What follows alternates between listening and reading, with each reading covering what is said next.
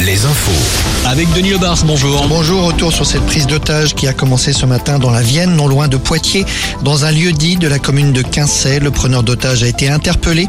Un homme présenté comme potentiellement dangereux. Il est récemment sorti de prison, précise la préfecture.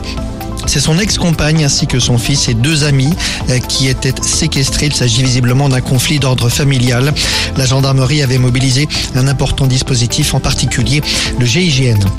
À Quiberon, les recherches ont repris aujourd'hui après la disparition d'un pêcheur hier sur la côte sauvage. Un homme de 27 ans, originaire de Vannes, il est tombé à l'eau alors qu'il s'adonnait à sa passion. Les recherches avaient dû être interrompues hier en fin d'après-midi. Au Sable d'Olonne, c'est aussi probablement un pêcheur qui est tombé à l'eau ce week-end. Le corps d'un homme a été découvert euh, hier matin sous l'un des pontons de Port-Olona, le port de plaisance de la ville. Une enquête a été ouverte.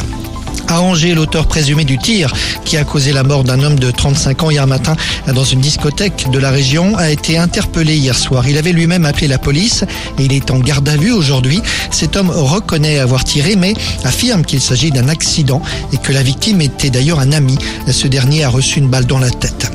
1,50€ de plus, c'est ce que va coûter la consultation chez les médecins. Leur syndicat et l'assurance maladie sont tombés d'accord. Une consultation chez un médecin généraliste va passer de 25 à 26,50 euros. La hausse doit être validée par le ministre de la Santé et doit entrer en application à l'automne prochain.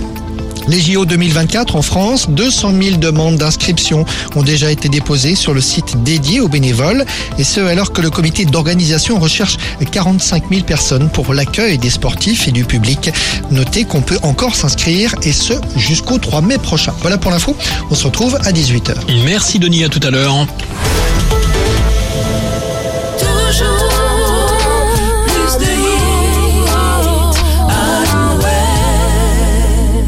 We were good, we were gold.